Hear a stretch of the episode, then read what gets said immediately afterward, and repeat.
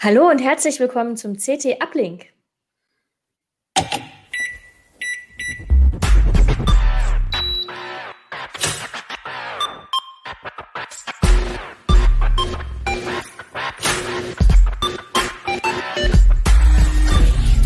CT Uplink. Hallo und herzlich willkommen zum CT Uplink. Heute soll es ums Musikstreaming mit 3D Audio gehen. Bevor es losgeht, kommt aber noch mal Reklame. Sie wollen effiziente und sichere Dokumentenbearbeitung im Team? Dann ist OnlyOffice für Sie da. Die Open-Source-Lösung, mit der Sie stets die volle Kontrolle über Ihre Daten behalten. Die leistungsstarke Online-Office-Suite bietet reibungslose Kollaboration in Echtzeit, volle Kompatibilität mit Word, Excel und PowerPoint, zahlreiche Sicherheitsfeatures sowie Hosting auf eigenen Servern. Mehr dazu auf onlyoffice.com/de. OnlyOffice. Die Zukunft der Online-Zusammenarbeit ist Open Source. Also im Uplink geht es heute um Musikstreaming wie in der aktuellen CT. Ihr seht, ich habe meine schon wunderbar kaputt gemacht. Das kann ich nämlich sehr gut. Und ähm, im, beim Musikstreaming bahnt sich nämlich ein neuer Formatkrieg an. Es geht um 3D-Audio. Was haben wir davon? Was haben die davon? Wo können wir das überhaupt schon hören? Und äh, was soll das Ganze? Ist es vielleicht am Ende doch nur ein Modegag? Dazu habe ich mir zwei ganz wunderbare Kollegen eingeladen. Mögt ihr euch kurz vorstellen? Hartmut. Ja, hallo. Mein Name ist Hartmut Gieselmann. Ich bin Redakteur bei der CT und habe mir die ganzen Streaming-Dienste angeschaut, äh, von denen die Hälfte auch jetzt das neue oder neue 3D-Audio-Formate anbieten. Und die habe ich auf Herz und Nieren getestet. Ja, Sven Hansen ebenfalls von der CT und äh, ursprünglich mal in den Anfangstagen am Streaming dran gewesen, als das noch verboten war und ein Kanzler Schröder die Maus nicht anfassen durfte, weil er sich sonst strafbar gemacht hätte waren Verrückt. mal spannende Zeiten. Ja, da muss ich auch sagen, als ich den Artikel angefangen habe zu lesen, musste ich auch ein bisschen schmunzeln, weil Hartmut, du hast ja da direkt äh, mit dem äh, einem der bekanntesten Formatkriege der Musikindustrie aufgemacht, nämlich SACD versus DVD Audio. Genau. Und da ja, musste ich ein bisschen schmunzeln. Da musste ich ein bisschen schmunzeln, weil in meinem Multimedia-Schrank steht nämlich ein SACD-Spieler. Und ich hab, bin direkt mal durchs Haus gehirscht und ich habe sogar noch eine CD gefunden. Ja, ja, ja das ist normal. Ja, ja. Und, ähm, ja, ich hatte noch eine andere, die ist eigentlich noch cooler von den äh, Moskauer Philharmonikern. Aber die habe ich nicht mehr gefunden und das sagt doch irgendwie schon alles. Habt ihr auch so Formatleichen im Keller? Ähm, jetzt DVD Audio und SACD hatte ich tatsächlich nie angefangen. Ich habe eine ganz stattliche CD-Sammlung. Ich kaufe auch immer noch normale CDs, äh, weil im Streaming, man weiß nicht immer, bleiben die da drin oder sind sie vielleicht gar nicht verfügbar. Einige Musiker, die sagen ja auch, Spotify und Co., die zahlen viel zu wenig. Also dafür geben wir unsere Juwelen nicht her. Und das kann man dann nur auf äh, Tonträger kaufen. Aber die werden auch immer weniger. Also manche Alben kriegt man gar nicht mehr auf CD, äh, einige nur auf Vinyl oder MP3 ähm, da hat sich schon sehr viel gewandelt in den letzten Jahren. Also richtig Format Leichen habe ich eigentlich nicht. Also so ein paar alte Datenträger natürlich, wo man die Abspielgeräte irgendwie schon nicht mehr hat. Ich kann mich dann immer noch schwer trennen. Und ich habe mir tatsächlich aber jetzt eine Leiche gekauft. Irgendwie das neue ABBA-Album wurde nämlich auch auf MC rausgebracht und da konnte ich einfach nicht widerstehen. Also die Musikkassette musste ich haben. Ich äh, wusste noch, was meine erste Kassette war. Das werde ich jetzt nicht äh, hier verraten, aber die letzte habe ich auf jeden Fall jetzt gekauft. Aber du kannst sie auch noch abspielen? Ich könnte sie äh, auch noch abspielen. Ehrlich gesagt bin ich mir nicht sicher. Ähm, ich habe tatsächlich auch äh, eben so einen Fimmel durchaus für alte HiFi-Geräte, aber gerade bei den Bandlaufwerken ist es so, das weißt du erst, wenn du es dann ausprobiert hast. Ne? Also weil die sich auch kaputt stehen. Dadurch, dass da so viel ähm, Gummiteile involviert sind, kann das auch sein, obwohl es funktioniert hat vor vier Jahren, dass es jetzt nicht mehr funktioniert. Ne? Und da sollte man hm. dann nicht die neue gekaufte, aber Kassette reintun. Also Nein, brauchst du jetzt noch Schrank. Nein, ich okay. stelle den Schrank. Die gucke ich mir ah, einfach an und freue mich drüber. Verstehe. Ja, sehr cool. Na, mal gucken, was wir uns dann in zehn Jahren über 3D-Audio unterhalten. Ich frage mich ja ehrlich gesagt, mhm. was ist das eigentlich? Kann, könnt ihr da mal eine kurze Einführung geben? Soll ich das mal probieren und versuchen von äh, Ihren Filmen, wenn Sie äh, ja Filme mit äh, äh Dolby Atmos abspielen, Und dann war das Besondere von, von Dolby Atmos, was dann auch in den Kinos dann läuft und wenn man sich ein paar Lautsprecher unter die Decke hängt, dass eben halt das Ganze nicht nur auf einer Ebene um mich herum, also 360 Grad ist, sondern 3D, also auch Höhlencharakter dann irgendwie hat. Und dann haben die sich von Dolby überlegt, hm, was bei Filmen gut klappt, das kann man vielleicht auch zum äh, für Musik dann irgendwie nehmen. Und ähm, haben das Format dann ein bisschen abgewandelt und das fing so vor, ich glaube, zwei, drei Jahren an. Eins der ersten Alben war äh, Kraftwerk, äh, der 3D-Katalog. Der wurde dann auch in Atmos abgemischt. Da haben wir auch den, den Produzenten damals getroffen, den Tom Ammermann, der das äh, schon seit längerem macht. Und das Problem bei 3D-Musik ist, dass ich ja eine äh, ja unheimlich aufwendige Lautsprecheranlage brauche, um das Ganze abhören zu können. Und jetzt hat sich Dolby aber gedacht, hey, das kann man auch umrechnen für ganz normale Stereo-Kopfhörer oder für so eine Soundbar. Und ähm, dann, dann gibt's nicht nur eine äh, Audiodatei, wo das äh, wie bei, beim Stereo-File oder Mono-File dann alles komplett fest ist, sondern sogenannte 3D-Objekte. Und dann das Abspielgerät, das erkennt dann, ha, ich habe hier äh, zwei Lautsprecher oder ich habe sieben Lautsprecher oder ich habe 23 Lautsprecher und rechnet das dann darauf dann um.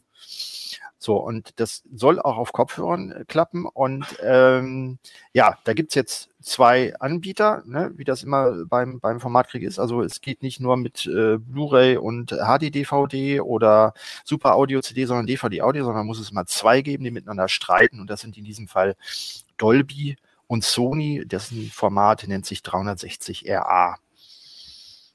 Und wie kommen da jetzt die Musikstreaming-Dienste ins Spiel?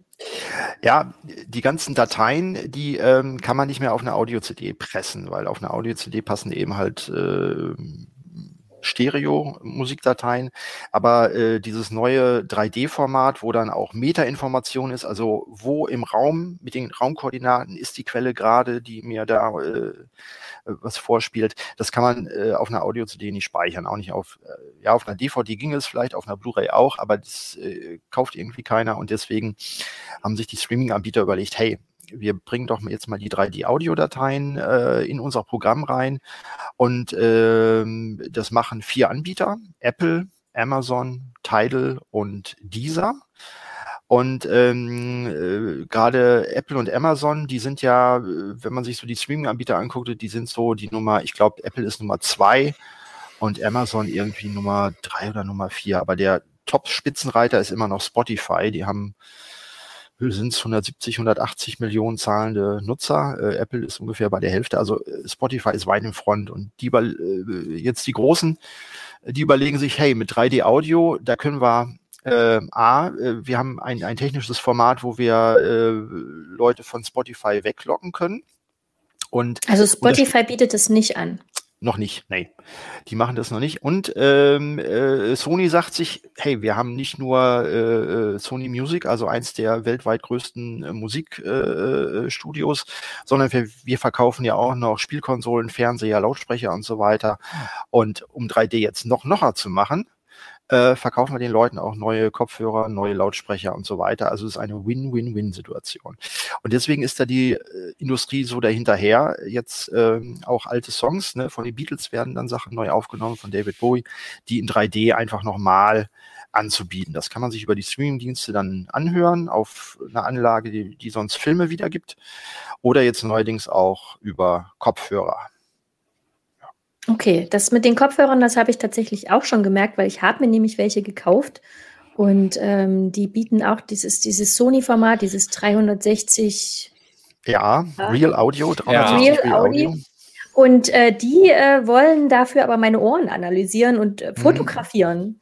Und da habe ich mich schon ein bisschen gewundert. Also da bin ich irgendwie raus, muss ich gestehen. Also das, das war mir ein bisschen ab. Also weiß ich nicht. Würdet ihr das machen? Also eure Ohren fotografieren? Hm. Aber wozu brauchen die das? Wozu brauchen die meine Ohren? Soll ich es erklären, Sven?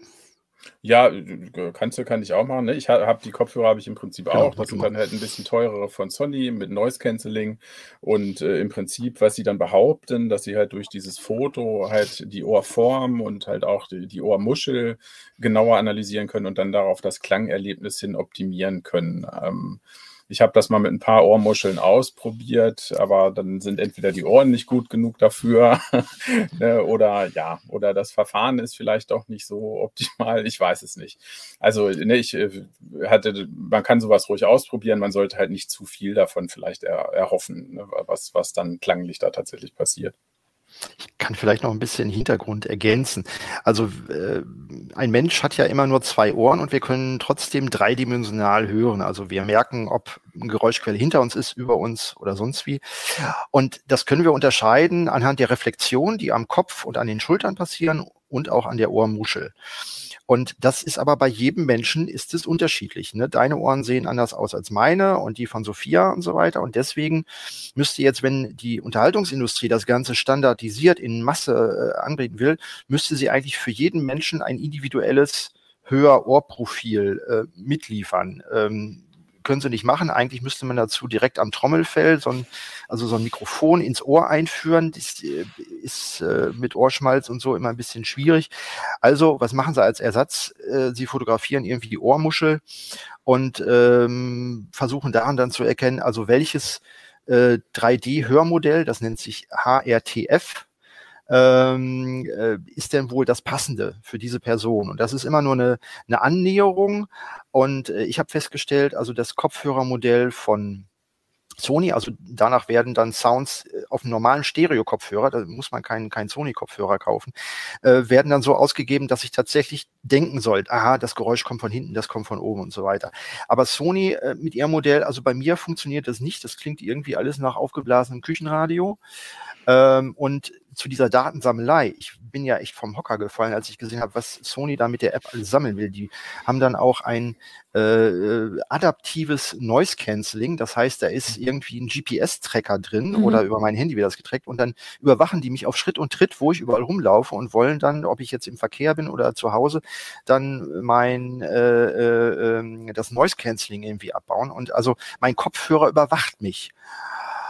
Und das ist irgendwie eine coole Idee für die Industrie, aber äh, ich würde mir das um um Gottes Willen nicht kaufen. Ja. Das ist wirklich Und es bringt klanglich auch nichts. Also diese angepassten Profile haben bei mir ähm, keinen äh, Effekt. Es, es, klang ein bisschen anders, oh, aber es klang immer noch schlecht.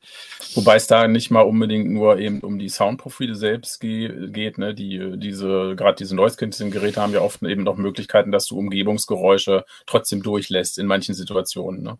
Und gedacht ist es quasi so, wenn du jetzt immer pendelst von A nach B, ist immer derselbe Weg. Und dann gibt es Bereiche, Jetzt bist du gerade weg. Ich höre Sven nicht mehr. Das Bild ist auch eingefroren. Mhm. Aber ich glaube, nee, ist auch bei mir so. Okay. Aber ich glaube, äh, was er sagen wollte, ist, dass es beim Pendeln ja durchaus praktisch ist, wenn man beispielsweise am Bahnsteig die äh, Durchsagen äh, zugelassen bekommt. Ja, aber das kann ich ja ähm, selber dann noch einschalten und ob ich mhm. dann so ein, meine Positionsdaten an Sony dann weitergeben will, also irgendwo hört es auch auf. Es hatte mich auch überrascht, weil ich hatte bisher hier nur diesen. Hm? Gar keinen ja, modernen ist, äh, Bluetooth. Nee, das ist ja auch so ein Standard, das ist so ein Bayer-Dynamik, irgendwie ja, so, ein, so ein Arbeitspferd für Musiker eben halt, genau. halt. Ne? Kostet nicht viel, hält Jahrzehnte. Und ne, bei Sony, das funktioniert dann auch immer nur, wenn ich die App dabei habe. Und wenn die sich irgendwann überlegen, wir machen was Neues, die App unterstützen nicht mehr, dann kann ich einen Kopfhörer wegwerfen. Also das ist auch ein bisschen mit eingebaut Obsoleszenz, diese Kopfhörer, die dann irgendwelche zusätzliche App-Sonderfunktionen haben äh, und dann nur mit der richtigen Software dann funktionieren. Ähm, ich halte das für eine Fehlentwicklung. Okay, aber ähm, wie ist denn das dann bei 3D Audio? Also ich nehme jetzt auch mal an, dass äh, du hattest gesagt, es sind noch nicht alle Streaming-Dienste dabei. Ähm. Wie viel, ähm, wie viele solcher Titel oder wie viele solcher Inhalte können die denn jetzt überhaupt schon anbieten? Genau. Ähm, und also, sind die denn in den normalen Abos integriert oder? Die sind äh, bei, bei Apple und Amazon ohne Aufpreis zu haben. Bei Tidal und bei dieser muss man ein bisschen dazu bezahlen. Man muss jetzt da auch ähm, unterscheiden. Also ne, mein Kopfhörer, normaler Stereo-Kopfhörer, hat nicht mehrere Lautsprecher. Das heißt, es geht über dieses Simulationsmodell für Kopfhörer und da gibt es große Unterschiede zwischen Sony und Dolby. Dolby Atmos klingt schon ziemlich gut. Die haben ein ziemlich gutes Kopfhörermodell. Das von Sony ist deutlich schlechter. Ähm, und diese Dateien werden dann gestreamt und äh, je nach Ausspielgerät, also ich kann einen Mix dann auf Kopfhörer optimieren, ich kann sie auf Stereoboxen, auf Soundbars, auf neuen Lautsprecher optimieren. Also ich habe äh, eine Datei, die auf allen äh, einen super Raumklang dann irgendwie bietet. Ähm, wo war ich jetzt? Genau, und die werden gestreamt. Bei äh, Apple und Amazon ist das im Programm mit drin. Das Problem ist aber, dass ähm, normale Stereomusik, gerade wenn es auch Popmusik ist, die ist, also äh, moderne Produktionen sind enorm laut ausgesteuert. Äh, das bedeutet, ähm, ne, weil die äh, Smartphones und die kleinen äh, In-Ears, mit denen man es meistens hört, die haben ja wenig Wattleistung und das heißt, die digitalen Dateien, die werden möglichst laut ausgesteuert, damit man da von äh, was hört. Ähm, das hat aber den Nachteil, dass ich dann kaum noch Platz habe, um Dynamiksprünge zu machen. Also so ein Paukenschlag, der ist dann genauso laut wie die restliche Musik. Und äh, aber wenn es um, um äh, Soundtracks für Filme und so weiter geht, die haben teilweise eine extreme Dynamik. Ja? Also dann habe ich ein, ein, äh, das durchschnittliche Signal ist relativ leise und dann habe ich noch Platz, um da mit äh, 12 dB mehr mit der Pauke oder mit dem Donnerschlag richtig drauf zu hauen. Und jetzt hat Dolby gesagt, für unser 3D-Format, da wollen wir auch diese tolle Dynamik haben. Bedeutet aber, dass die Dolby 3D-Tracks deutlich leiser sind als die normalen Stereo-Musik-Tracks. Und jedes, jede Datei muss ja für Dolby und für das Sony-Format muss neu abgemischt und gemastert werden. Also man, äh, die Stereodateien, das könnte man nur simulieren, klingt dann aber nicht so gut. Das heißt, es gibt momentan nur, ich sag mal, ein paar tausend Songs, die in, in 3D in Dolby Atmos oder in, in Sony 360 RA sind. Und diese Songs, wenn ich die jetzt abspiele über den Streamingdienst, sind deutlich leiser als die Stereo-Songs, die ich sonst höre. Und man will jetzt ja nicht nur 3D hören, weil es 3D ist. Man will seine Band hören oder seinen Song hören, weil man den toll findet. Und dann ist erstmal das Format, man will das beste Format haben. Das heißt, man mischt das Ganze. Ne? Ich höre hier einen Stereo-Song und dann der nächste ist vielleicht 3D, der nächste wieder Stereo. Und da habe ich jetzt immer Lautstärkeschwankungen. Muss also immer hinrennen und nachregeln und das ist doof. Und ähm, da haben die Streaming-Dienste noch große Probleme, das auf einen einen Pegel zu bringen. Eigentlich ist es gut, dass Dolby sagt, hey, wir gehen mit der äh, gesamten Lautheit gehen wir runter, dann haben wir mehr Platz für Dynamik, hat dann aber im, im Mischbetrieb mit Stereo-Songs äh, noch Probleme. Was, äh, wie, wie findet man denn diese Inhalte eigentlich? Werden die dann automatisch, wenn, so, wenn jetzt beispielsweise mein Lieblingssong in 3D-Audio vorliegt, wird der mir dann auch automatisch in 3D-Audio ausgespielt oder muss ich das aktiv äh, suchen und anwählen? Ähm, es gibt äh, äh, Seiten äh, oder, oder so Werbebanner, wo äh, Apple und Amazon das anbieten, aber dann findet man da auch häufig dann Playlists oder Alben, wo dann nur ein von neun Song, äh, einer von neun Songs dann in Atmos oder in 360 RA dann folgt. Der Rest ist dann in Stereo. Oder man hat Playlists mit den tollsten Pop-Liedern und äh, Rock-Songs. Äh, da habe ich aber auch festgestellt, einzelne sind in 3D verfügbar, andere wieder nicht. Dieser hat eine extra App für 360 RA, die machen das Dolby-Format gar nicht. Äh, und da sind auch Stereo-Songs zum Beispiel dann dabei. Also es ist ein äh, Kraut und Rüben bei den, bei den Streaming-Anbietern noch. Ähm, sehr viele Kinderkrankheiten dabei. Und man muss tatsächlich aktiv suchen und dann auch noch überprüfen, ist es jetzt das Atmos-File oder das 360 RA oder ist es der normale Stereo-Mix? Ähm, ich hatte da als Fachredakteur teilweise Probleme, das nachzuvollziehen. Als normaler Konsument würde ich sagen, ja, macht mal eine nette Demo, aber ähm, hört dann danach wieder was anderes weiter. Ja. Also ähm, sind auch nicht, also nicht, es machen auch nicht alle Streaming-Anbieter beide Formate. Also nee, beide Formate macht Tidal und, und Amazon. Und wenn man beide Formate hat, hat man das Problem, Dolby äh, klingt auf Kopfhörer ganz gut, äh, Sony 360R klingt furchtbar auf Kopfhörern, wie ich finde, äh, weil die ein anderes Simulationsmodell eben halt haben. Äh, und das war in der frühen Amazon-App, konnte man gar nicht sehen, ist das jetzt 360R oder Dolby und wusste dann äh, gar nicht, äh, wer es wäre. Und das hängt meistens davon ab, bei welchem Musikverlag die Künstler unter Vertrag sind. Also Sony hat ja auch, äh, Sony Music ist eins der drei großen großen äh, ja, äh, Global äh, Player, äh, die also ganz viele auch Unterlabels äh, unter sich haben. Die anderen sind äh, Universal Music und Warner. Die unterstützen im Wesentlichen Dolby. Sony macht aber auch teilweise mit einigen Künstlern äh, zusätzlich zu 360A auch noch Dolby, weil sie sagen, hey, äh, es gibt zum Beispiel keinen AV-Receiver, der das 360A-Format entgegennimmt. Also ich kann es bisher nur auf Kopfhörern hören und auf den, den Amazon äh, äh, Alexa äh, Studio Lautsprechern, Echo Studio. Ähm, und Dolby kann ich eben halt, wenn ich, wenn ich einen Apple TV an den AV-Receiver anschließe, dann kriege ich da tatsächlich Dolby Atmos Format raus und wenn ich einen AV-Receiver habe, der das entgegennehmen kann oder eine Lautsprecherbar, dann kann ich das in dem Format genauso abspielen wie ein Film. Okay. Und sind denn wenigstens dann, haben denn die Songs, die, da, die so umgesetzt werden, zumindest alle ein ähnliches Qualitätsniveau oder gibt es da teilweise auch noch große Unterschiede?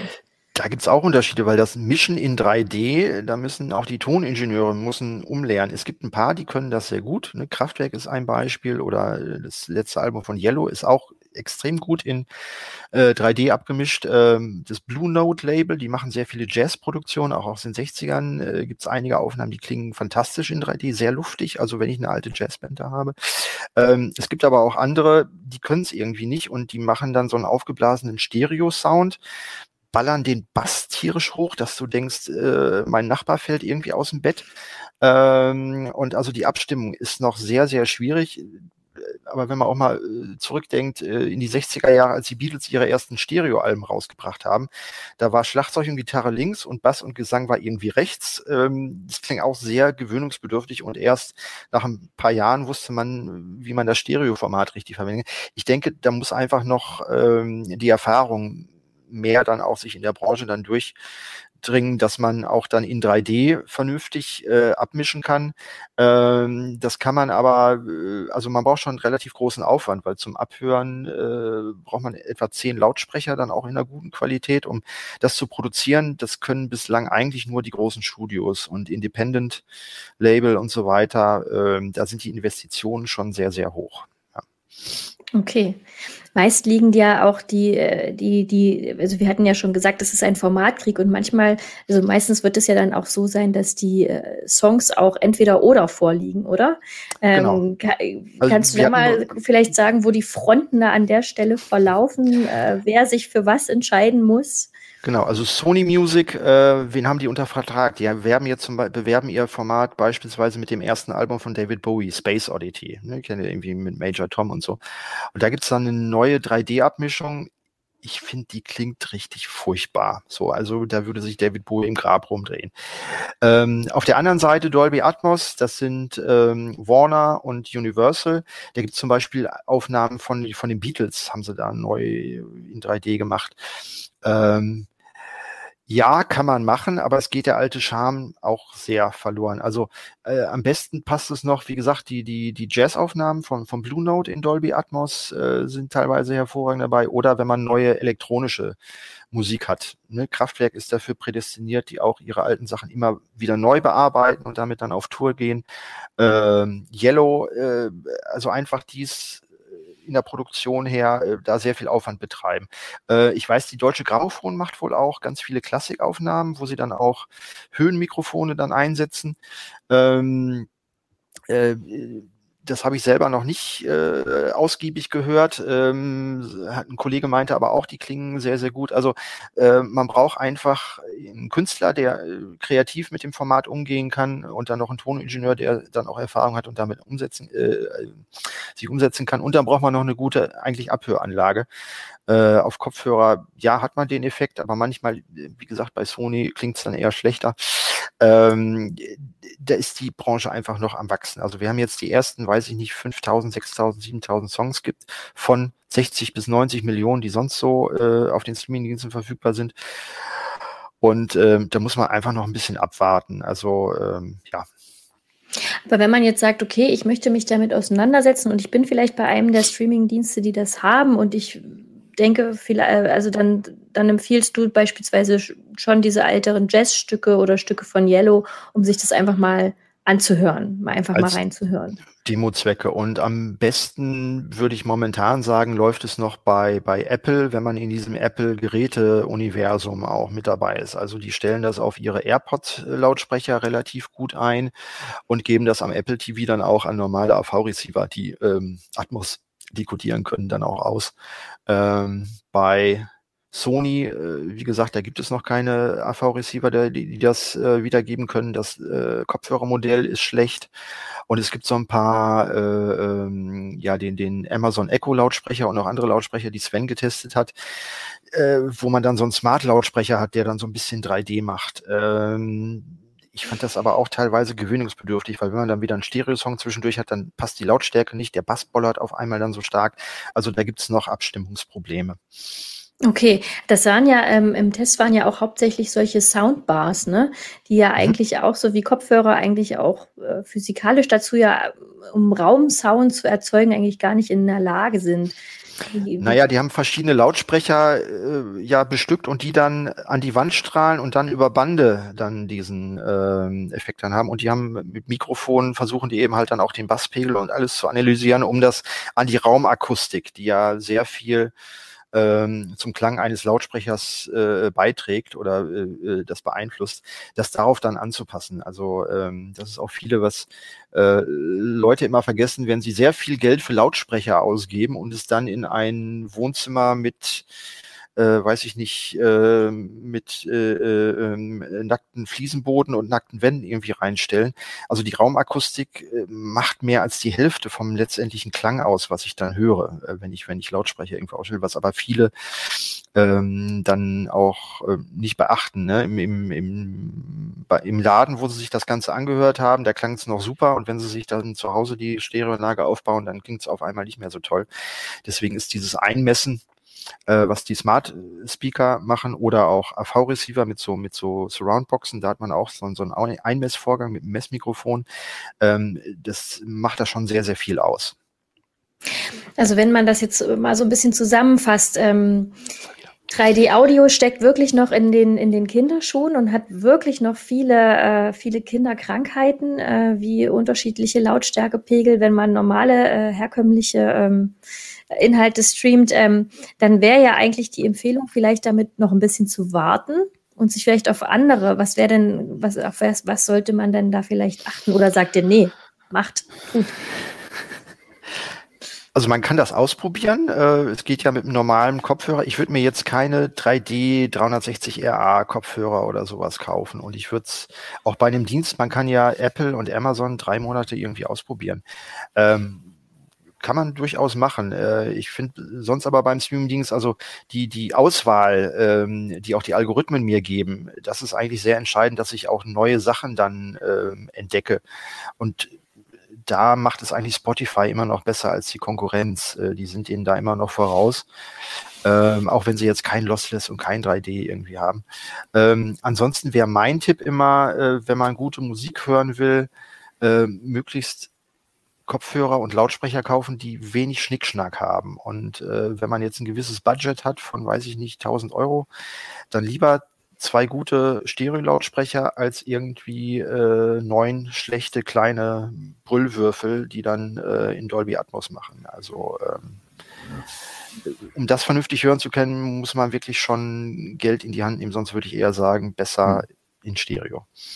Wie, Sven, wie, oder Sven, du hast es ja mhm. getestet. Genau. Wie, ist, wie ist deine Einstellung? Ich glaube auch, das war am Ende auch so ein bisschen ein Fazit von dem Test. Das, äh, das äh, ist halt ein nettes Zusatzfeature. In diesem Test haben wir natürlich genau dieses Feature nach vorne gestellt, weil das halt so die Hauptsache war, die uns interessiert hat. Aber da würde ich Hartmut recht geben, nur aus dem Grund so ein Gerät kaufen, das würde ich wahrscheinlich zurzeit auch nicht. Aber jetzt, um mal ein Beispiel zu sagen, dieser Amazon äh, Echo Studio, das ist halt so ein besserer ähm, Sprach, smarter Sprachlautsprecher von Amazon, der hat auch so schon eine bessere Audioqualität als die günstigeren Modelle. Also das heißt, auch ohne 3D bekommt man da schon ordentlich was äh, geboten.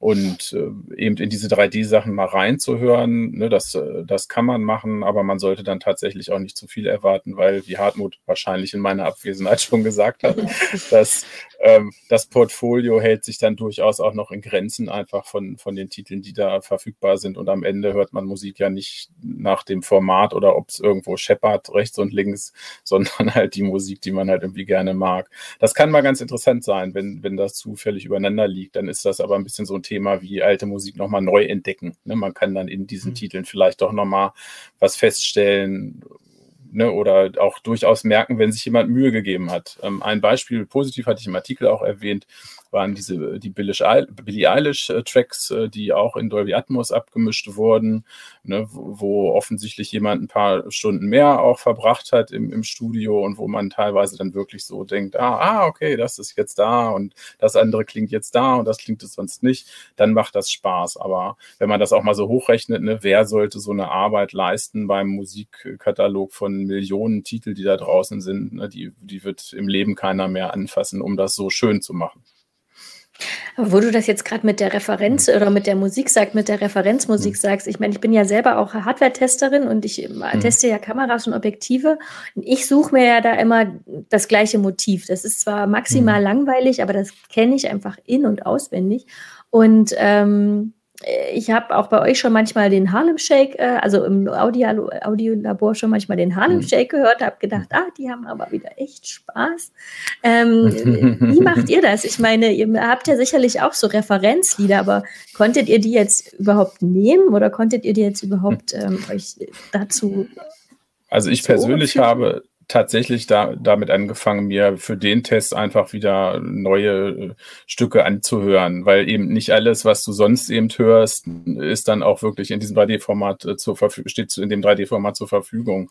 Und ähm, dann teilweise geben die Hersteller natürlich auch ähm, Hinweise, ne? mit Sony zum Beispiel stand ich äh, oder standen wir halt auch in Kontakt und äh, das heißt, wenn, ne, wenn, wenn man dann mal sagt, ah, nee, das ist jetzt nicht das Optimum, dann kann einem der Hersteller natürlich auch sagen, ne, wir glauben, bei dem und dem Song, da hört ihr das aber auf jeden Fall. Und dann hörst du, nimmst du dir den natürlich auch nochmal vor. Und gerne habe ich auch nach äh, Titeln eben gesucht, die dann eben in verschiedenen Qualitäten einfach vorliegen, dass man auch mal hören kann, bringt das denn was? Ne? Hier den David Bowie, den hatte Hartmut sicherlich auch am Wickel.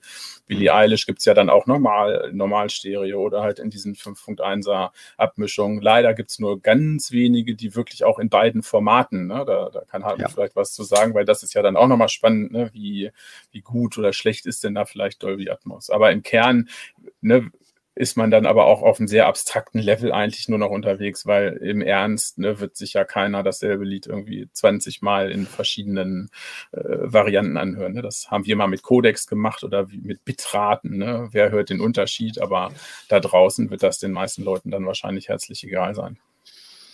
Mhm. Genau, also ich habe auch einen festen Satz von so Referenztracks aus verschiedenen Genres, mit denen ich auch die Kopfhörertests dann meistens immer mache. Äh, ne, der eine Track ist dann, äh, sagt mir sofort, ob der Bass okay ist, der andere, ob es in den Höhen irgendwie zischelt. Und da kann ich relativ schnell dann hören, ob so ein Kopfhörer irgendwie gut oder schlecht klingt. Das wird dann bei uns noch von Messungen dann unterstützt. Ähm, und äh, jetzt für diesen Streaming-Vergleichstest äh, habe ich tatsächlich einen Song gesucht, der in allen Formaten äh, dann vorliegt. Und es gibt bei äh, den Künstlern die 360 RA und Dolby Atmos und alle anderen Formate und dann noch in Lossless dann auch nochmal. Das war ja auch noch eine Frage. Äh, Spotify macht kein Lossless, macht äh, Ogg Vorbis in 320 Kilobit pro Sekunde. Klingt das jetzt tatsächlich schlechter als das Lossless-Angebot von Apple und von Amazon? Und äh, da habe ich diesen einen Song dann äh, auf acht Streaming-Plattformen mit jeweils drei verschiedenen Bitraten irgendwie aufgenommen, tatsächlich. Also äh, pro Song hat man da, weiß ich nicht, 50 Aufnahmen dann und ähm, habe mir das Ganze dann angehört. Nur äh, normalerweise, wenn man so hört, jetzt macht also nach einer halben Stunde bluten einem die Ohren. Ähm, da kann man nichts mehr hören. Deswegen, was habe ich gemacht? Ich habe ähm, die Aufnahmen, ähm, um, um auch die die Codec-Qualität äh, zu analysieren, ähm, ich habe die Aufnahmen äh, aufgeteilt und zwar in ein Mitte- und Seitensignal. Also man kann Stereo ein rechts und links aufteilen das kennt jeder. Aber ähm, in der Musikproduktion kann man das auch in Mitte-Seite aufteilen. Das heißt, ich habe einmal den Musikanteil, der nur in der Mono-Mitte erscheint und dann auf dem zweiten Kanal ist nur das Signal, was außen den Stereo-Effekt macht. Und dieses Signal, dieses Seitensignal, was den Stereo-Effekt macht, da äh, arbeiten die meisten Codecs so, dass sie da ganz geringe Bitraten nur irgendwie reinstecken weil das Signal ist deutlich leiser als das Mono-Mittensignal.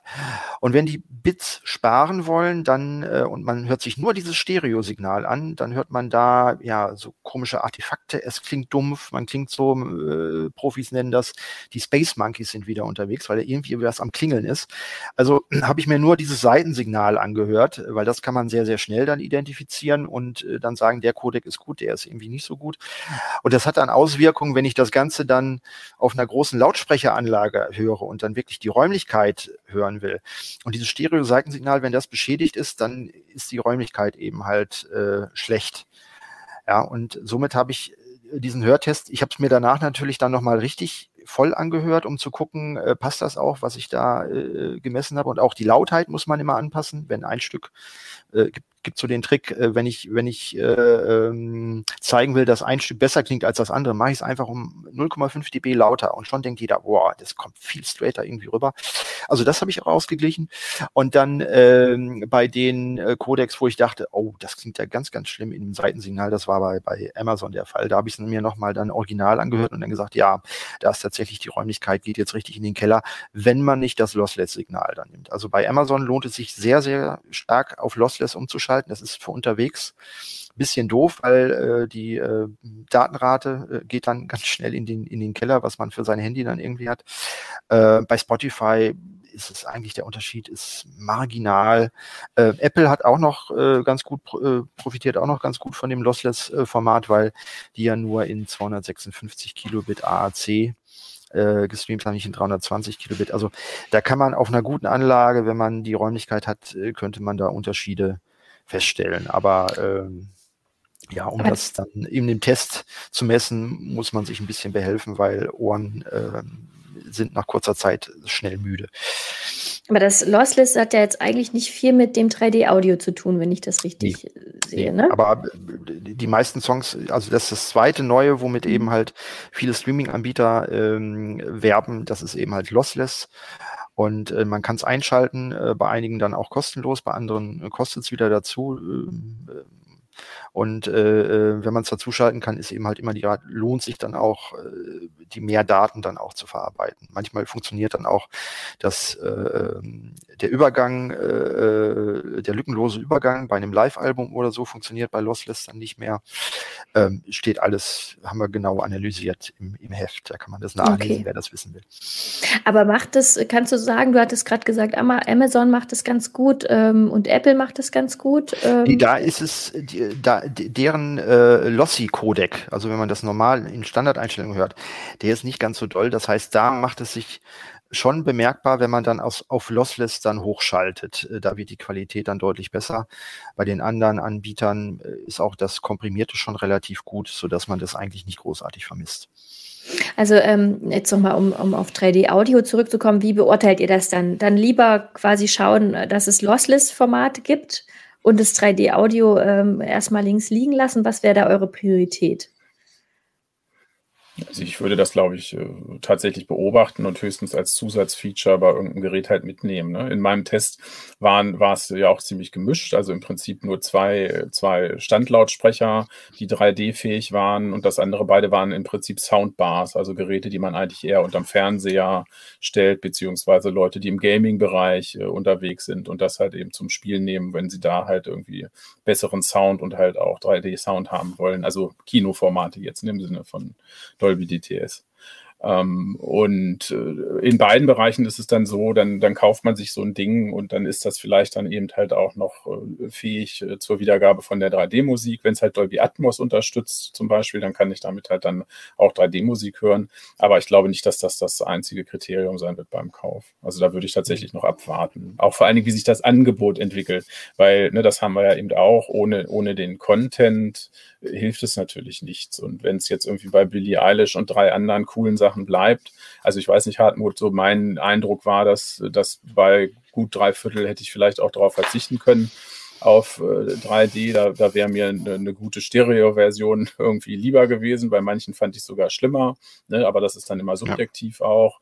Und äh, ne, so, solange da nicht mehr Tolles äh, dann ist, würde ich deshalb alleine zumindest jetzt meine alten Geräte nicht wegschmeißen. Nee. Also äh, man kann damit Musik hören, wenn man sowieso schon eine Dolby Atmos Anlage in seinem Heimkino hat, wo man jetzt mal Musik irgendwie drauf hören, dann äh, kann man das machen. Und äh, es gibt ein paar wirklich sehr äh, gut äh, aufwendig produzierte ähm, Atmos-Alben, hatte ich ja schon genannt. Ne? Blue Note Jazz, äh, Kraftwerk Yellow, äh, Billie Eilish, äh, die also sehr viel Aufwand da reinstecken. Laut Dolby sagen sie, dass also bei den großen Labels die Hauptacts, die Neuproduktion jetzt auch immer gleich dann in Dolby Atmos dann mitgemischt werden. Äh, der Back-Katalog, da werden sicherlich dann die großen wie, wie äh, Beatles äh, dann dabei sein. Ähm, äh, Ob es dann besser klingt, also ich finde diese äh, aus Altmach neu, da geht unheimlich viel verloren und ich finde die Neuabmischung in 3D von den Beatles oder diese Neumixe, also äh, ich schalte dann immer auf die alten Stereo- oder sogar Mono-Sachen dann irgendwie um, äh, weil da habe ich das Authentische aus den 60ern dann. Ne? Ähm, man muss dann eben auch genau aufpassen, weil oftmals, was ja dann passiert, ist, dass dann zwar so ein paar Artists damit ausgestattet werden, die geben sich dann sehr viel Mühe, dann hat man so ein Showcase und für das breite äh, ähm, Portfolio wird dann aber im Prinzip nur irgendein Algorithmus genommen, der dasselbe automatisch hat und dann hat man am Ende irgendwie ein aufgeblasenes Zeug, das ist wie so ein, es gab auch mal diese Clearifier-Chips, die aus mieses System MP3 dann wieder CD-Qualität machen sollten oder so. Ne?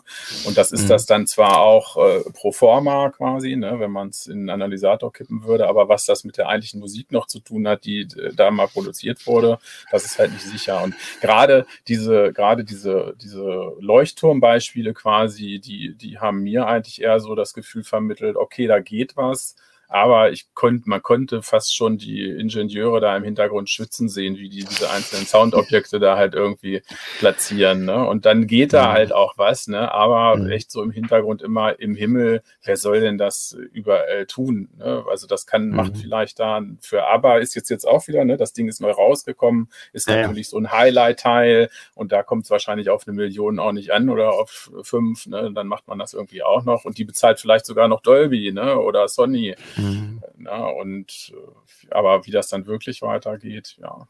Da bin ich tatsächlich skeptisch. Gab es nicht auch schon mal Quadrophonie 1965? Ja.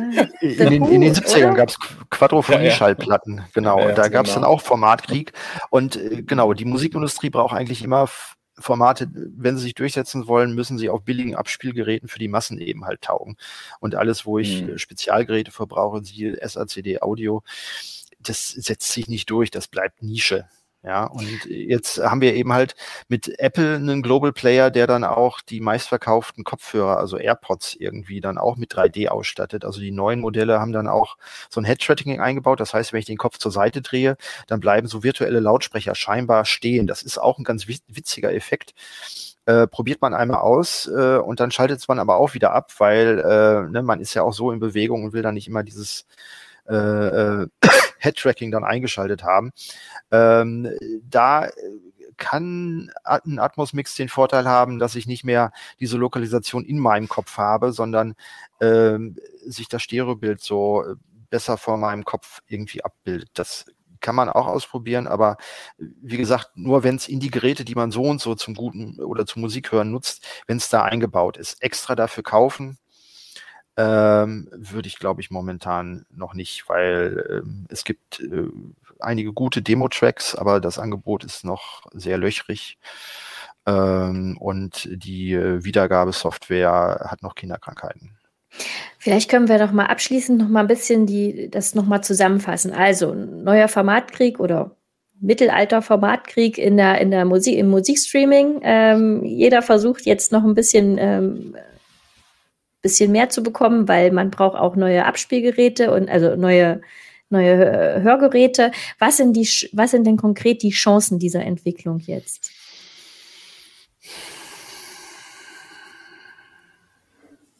Was meinst du mit Chancen? Für uns, also was für haben wen? wir denn? Für wen? Für wen? Für, für mich. Also für, für uns Musikhörer. Was ist das Coole für uns jetzt dabei? Bei ausgewählten Titeln hast du auf jeden Fall überraschende Höreindrücke nochmal. Ne? Wenn, wenn das alles stimmt und das äh, Gerät das gut wiedergeben kann, dann ist da schon mal ein, ein Aha- oder Oro-Effekt da. Und selbst wenn es ein Lied ist, was man schon kennt, was gut gemacht ist, dann ne, lernt man das vielleicht nochmal aus einer anderen Perspektive kennen, indem halt irgendwelche Bereiche anders betont sind oder sich da in der Räumlichkeit was, äh, was Neues auftut. Und das kann schon ganz spannend sein. Okay. Für, Mus für Musikproduzenten äh, äh ist eigentlich der, die Idee bei den ganzen 3D-Formaten.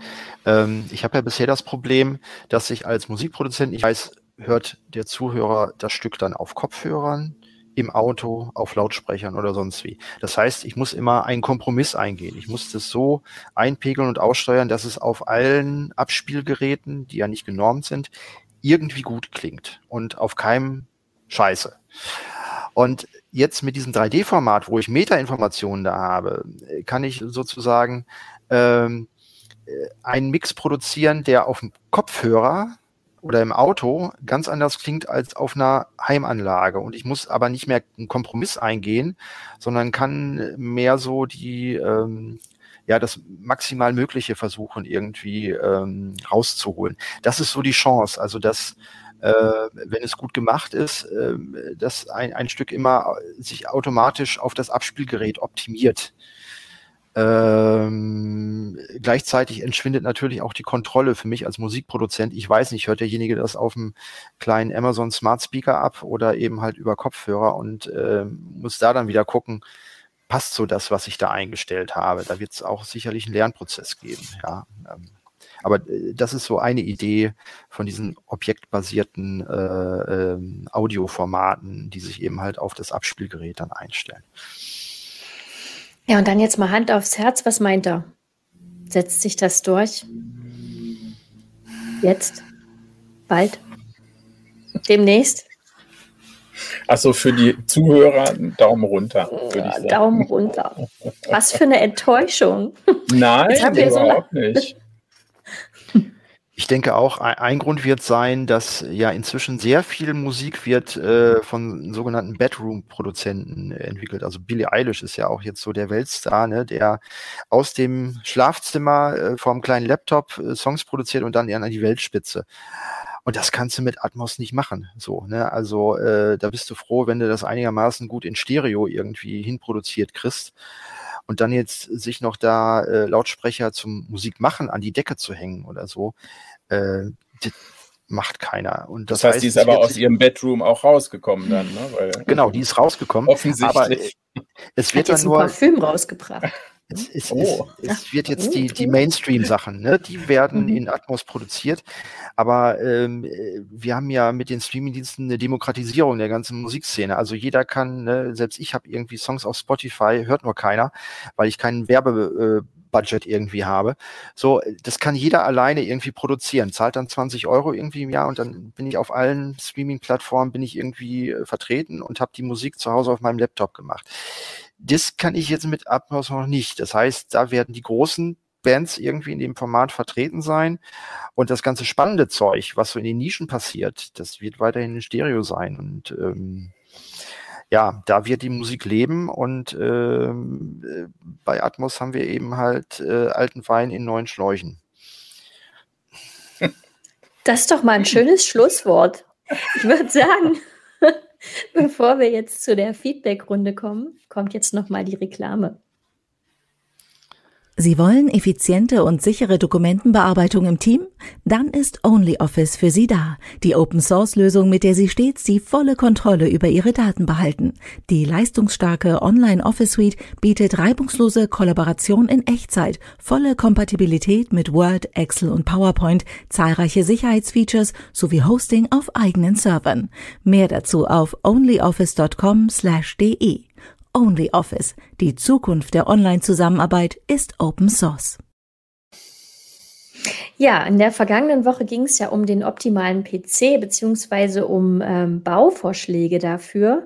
Ähm, und ähm, ich muss ja gestehen, ich habe auch äh, tatsächlich noch einen äh, Desktop-PC da. Äh, Sven, ähm, Hartmut, habt ihr überhaupt noch einen klassischen PC oder macht ihr eigentlich alles auch schon ohne PC? Braucht ihr sowas noch? Ich hatte ja schon gesagt, dass ich wenig wegschmeiße. Das heißt, ich habe noch einen, aber der wird nicht mehr benutzt. also nein, eigentlich nicht im Einsatz. Ich brauche sowas nicht mehr. Ich habe bei mir nur Macs, also ich bin vor zehn Jahren irgendwie von Windows umgestiegen. Jetzt habe ich mir mal wieder ein Parallels installiert, weil es gab tatsächlich eine Software, die nur für Windows verfügbar ist, äh, ein Schachprogramm, was ich für einen Test irgendwie installieren musste und das habe ich dann mit Parallels gelaufen. Aber äh, PC-Schrauben, äh, das hatte ich vor zehn Jahren dann irgendwann leid, weil äh, irgendwas funktioniert gerade immer nicht. Und wenn man damit im Beruf zu tun hat, dann hat man privat keinen Bock mehr auf Computerprobleme. Und bei Apple sind sie, tauchen sie auch auf, aber sie sind äh, irgendwie ein bisschen weniger. Und ähm, ja, das war mir dann irgendwann, irgendwann bin ich dann umgestiegen. Ja, also das habe ich auch in unseren Kommentaren gemerkt. Die Leute, die haben auch so ihre Problemchen. Ähm, Im Moment drückt allerdings scheinbar hauptsächlich diese verrückte Preisentwicklung am PC-Markt in Bezug vor allem auf Grafikkarten und Prozessoren. Er schreibt zum Beispiel Johann Tenzel, momentan ist es nicht anzuraten, einen PC selbst zusammenzustellen. Die Verfügbarkeit von Grafikkarten und deren Preis ruinieren alles. Wer einen Rechner nur zum Surfen und für Mails schreiben braucht, der sollte sich einen Raspberry mit Linux anschaffen. Hat einer von so, ist es, so ist es ja, ne? Für so Basissachen reicht das halt einfach auch nicht. Ich hatte überlegt, tatsächlich habe ich noch einmal kurz gezuckt. Der Anlass wäre aber Gaming gewesen. Ne? Ich denke, das ist eben so ein Grund, wo man dann vielleicht echt nochmal sagen würde, okay, da macht man was. Ich hatte irgendwie so eine Spielesimulation, so eine Städtesimulation, wo ich mich ein bisschen stärker mit beschäftigt hatte. Und da merkt man halt schnell, dass man mit so einem Standardsystem an die Grenzen kommt. Ne? Da könnte ich mir vorstellen, dass da noch Bastelfreude drin ist. Aber klar, weil wenn die Grafikkarten dann nur noch mit Gold oder Bitcoin aufzuwiegen sind, dann macht das dann mhm. auch nur noch halb so viel Spaß. Die werden irgendwie wie Aktien gehandelt teilweise, hatte ich mhm. gelesen. Ne? Ja. ja. Oh, mit doppeltem UVP, also äh, irgendwie scheint, geht da alles durch die Decke. Auch äh, Balbus hat das bemerkt. Er ähm, wollte nur anmerken, dass er die Windows 11-Situation tatsächlich auch dazu nutzte, um auf Linux umzusteigen. Also wir haben viele Linux-Umsteiger äh, mhm. unter den letzten Zuhörern. Und er hat es so gemacht, dass er äh, mit einer SSD einfach ähm, beide äh, Betriebssysteme erstmal parallel genutzt hat, dann angefangen hat, äh, sich ein bisschen in Linux einzuarbeiten und ähm, dann quasi umsteigen will, wenn er fit genug ist mit Linux. Ähm, Momentan ähm, denkt er aber, dass er Windows nicht abschalten kann, weil manche äh, Geräte einfach noch nicht unter Linux, äh, weil er manche Geräte unter Linux noch nicht zum Laufen bekommen hat. Das ist ja dann wahrscheinlich auch so ein äh, Showstopper. Ja. ja. Und ich weiß nicht, ob ihr es gesehen habt, das fand ich nämlich auch ganz witzig, das Titelbild vom letzten Mal. Da gucken ja Christian und Achim so wunderschön in einen offenen äh, Desktop, äh, äh, rein. Und da fühlte sich äh, auch ein äh, User ähm, sehr amüsiert. Er schrieb, so wie die beiden da verwundert in den Uhrenkasten blicken, also in das PC-Gehäuse, das erinnert ihn an das Cover von Physik von den Kassierern. Und damit wären wir wieder bei der Musik. Ja. Ich danke euch, dass ihr da wart. Ja, gern geschehen. Die Einladung. Und ja. äh, werde mal gucken, was ich jetzt mit meinen Kopfhörern mache, aber ich glaube, meine Ohren werde ich nicht abfotografieren. Mach's doch ja. mal. Mach's doch mal, um es mal auszuprobieren. Ach, ich bin doch gar nicht, ich bin doch gar nicht so risikofreudig. Vielleicht, vielleicht gibt es ja irgendwann dann auch einen Datenleak, wo dann diese Fotos von den Ohrmuscheln von irgendwelchen Fetischisten im Darknet dann irgendwie getauscht werden. So Aber die Ohren sollen auch so ganz einzigartig sein, oder? Und dann Fingerabdrücke, Augen, äh, Retinas, äh, Ohrmuscheln. Ach, es ist. Naja, wir werden sehen, wo das alles hinführt. Hoffentlich nicht hinters Licht. So. Okay. Ihr Lieben, vielen Dank und bis bald. Bis dann. Ciao. Tschüss.